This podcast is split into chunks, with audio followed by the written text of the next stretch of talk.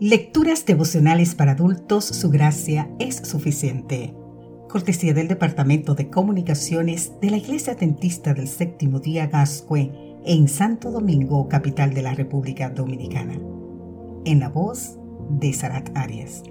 Hoy, 26 de agosto, absorber y difundir. Colosenses capítulo 2, versículo 9 nos dice, porque en él habita corporalmente toda la plenitud de la deidad según un estudio del Instituto de Estudios Religiosos de la Universidad de Baylor de Texas, según la gente, Dios es considerado desde cuatro puntos de vista como autoritario, benevolente, crítico o distante. El Dios autoritario es el que está enojado por los pecados de la humanidad. Es un Dios vigilante de nuestros actos y castigador de nuestras faltas. Un 34% de los encuestados creen este Dios y están convencidos que los huracanes, tsunamis y otras tragedias naturales son la manifestación de la furia divina en retribución a nuestras debilidades. En tanto que el Dios distante es un artífice sin rostro, una fuerza cósmica que nos ha creado, pero que no se involucra en nuestras vidas.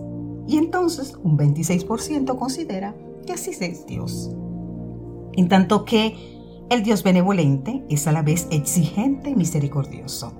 Establece códigos, reglamentos, leyes, pero es a la vez comprensivo de nuestras falencias. ¿Y sabes qué? Un 24% cree esto. El Dios crítico conoce todo, pero no interviene en nada, ni castiga ni consuela. Un 16% reconoce así a Dios. La imagen de Dios que nosotros tengamos pone de manifiesto qué clase de personas somos.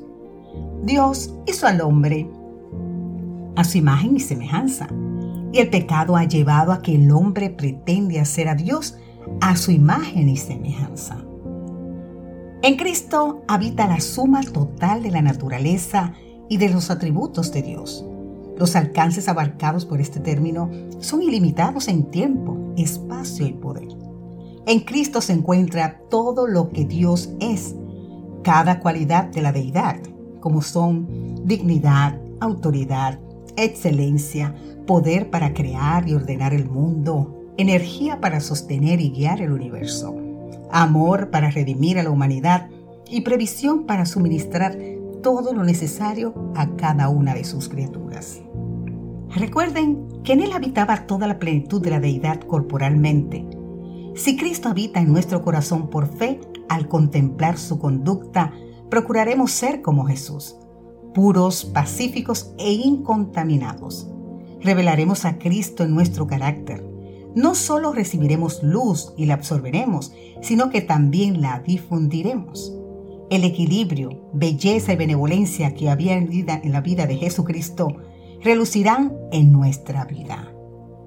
La verdadera educación no desconoce el valor del conocimiento científico o literario, pero considera que el poder es superior a la información, la bondad al poder y el carácter al conocimiento intelectual.